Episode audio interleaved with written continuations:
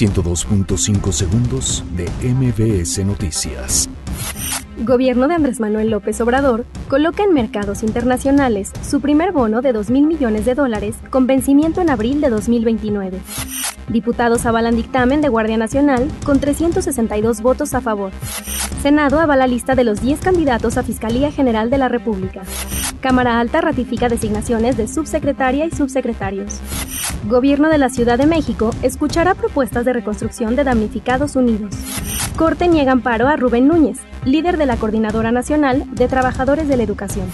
Unión Tepito y Fuerza Antiunión lideran colonias con más homicidios dolosos. Reabren ducto Tula-Toluca para abastecer la gasolina al Estado de México. Venezuela denuncia injerencias de Estados Unidos ante la Organización de las Naciones Unidas. Diego Lainez podría debutar en España contra Héctor Moreno. 102.5 segundos de MBS Noticias.